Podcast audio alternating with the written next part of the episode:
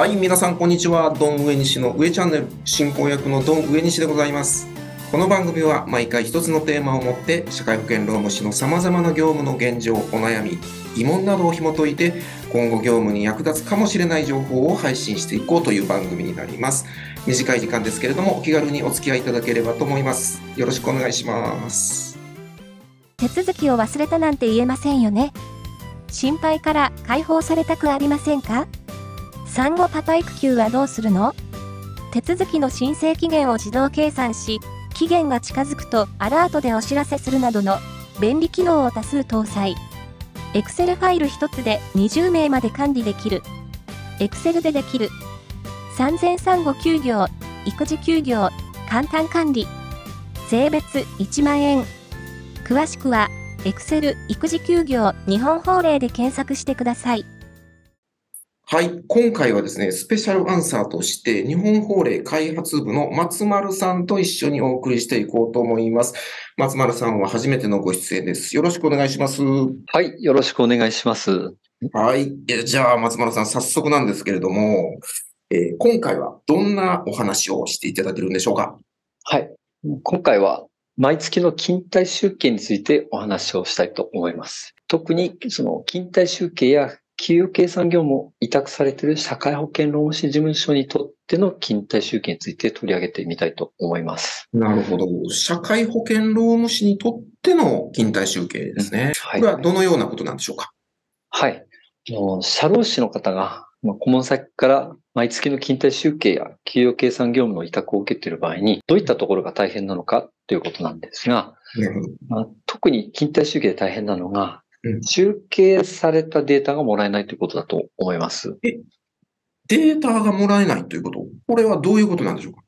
そうですね。あの、勤怠管理においてはですね、ソフトウェアだったり、打刻用の機械とか、うん。とクラウドサービスとかいろいろあって、まあ顧問先さんでも導入しているケースは多いと思うんですが、ね。この社労士の方が集計するときに、集計されたデータじゃなくて、はい紙ベースだったり、あとタイムカードをスキャンしたファイルが送られてくるっていうケースも多くあるようなんですね。ええ紙やタイムカードをスキャンしただけのファイルですか。それは大変ですね。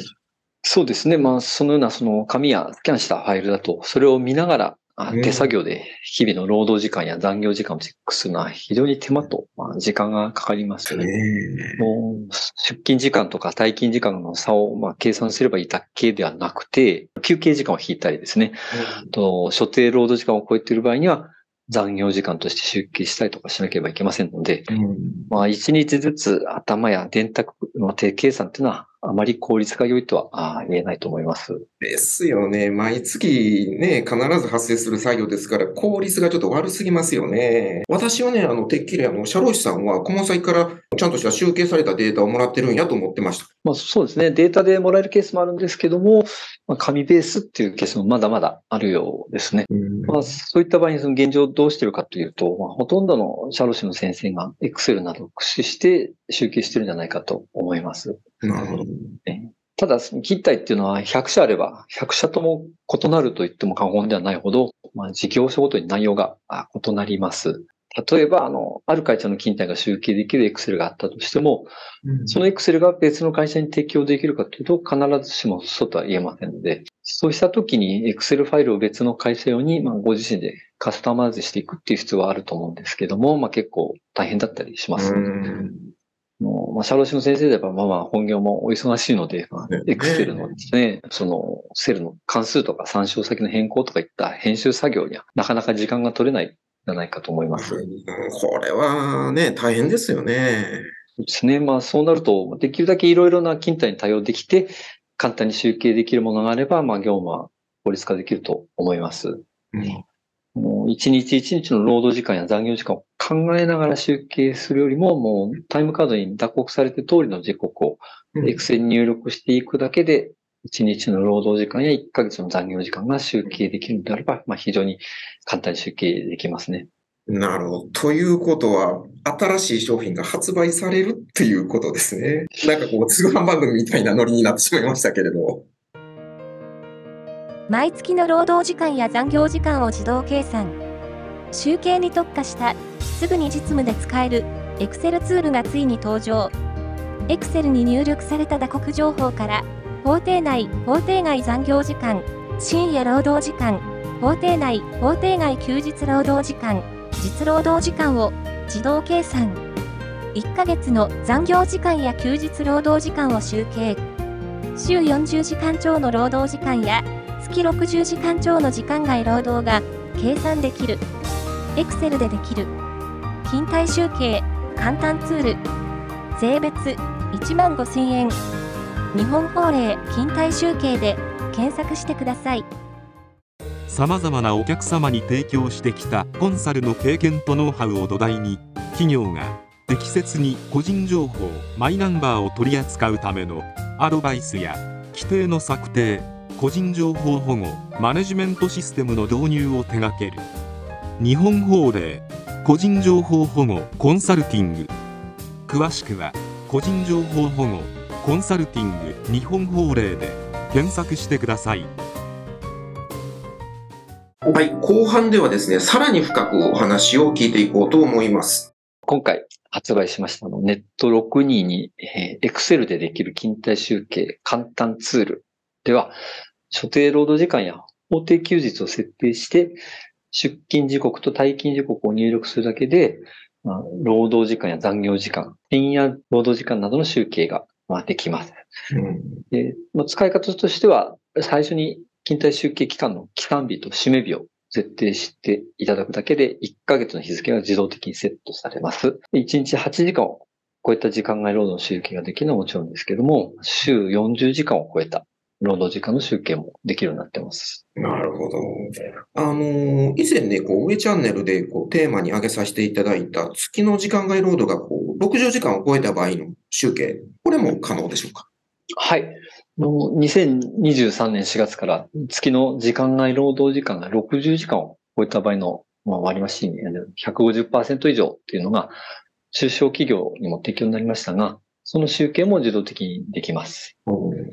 ちなみにあの、時間外労働については、打刻された退勤時間でそのまま集計できるものと、残業の申請があった日だけをこう集計したものの2種類ともに集計できるようになってます。なるほど。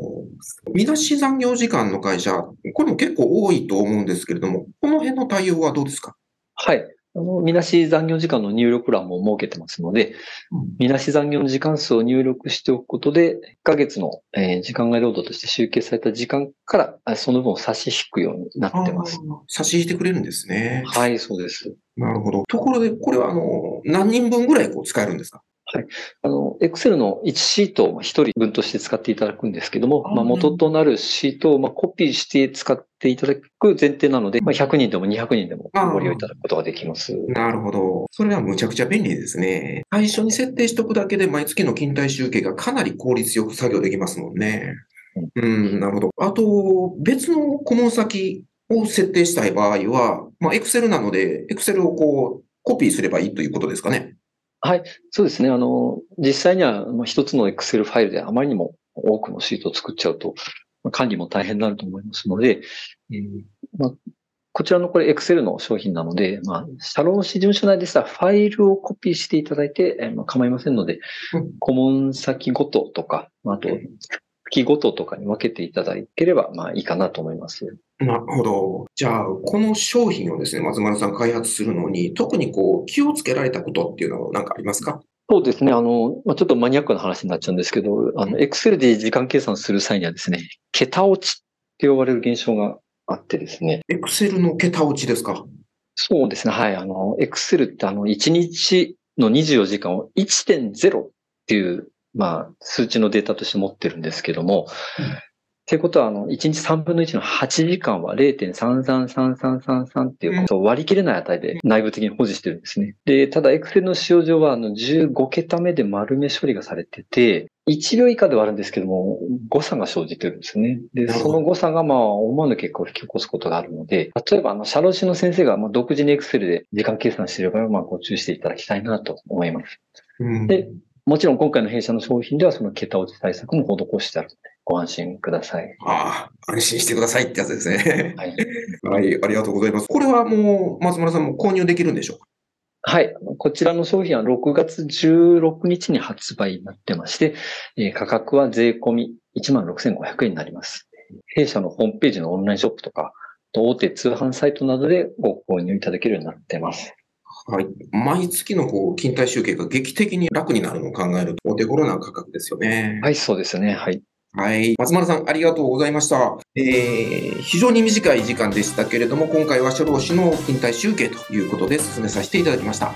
次回も新たなテーマで配信していきますので、楽しみにしててください。それでは、これにて失礼します。はい、ご視聴ありがとうございました。ほな、失礼します。ドン上西の上チャンネルは日本法令がお送りしました。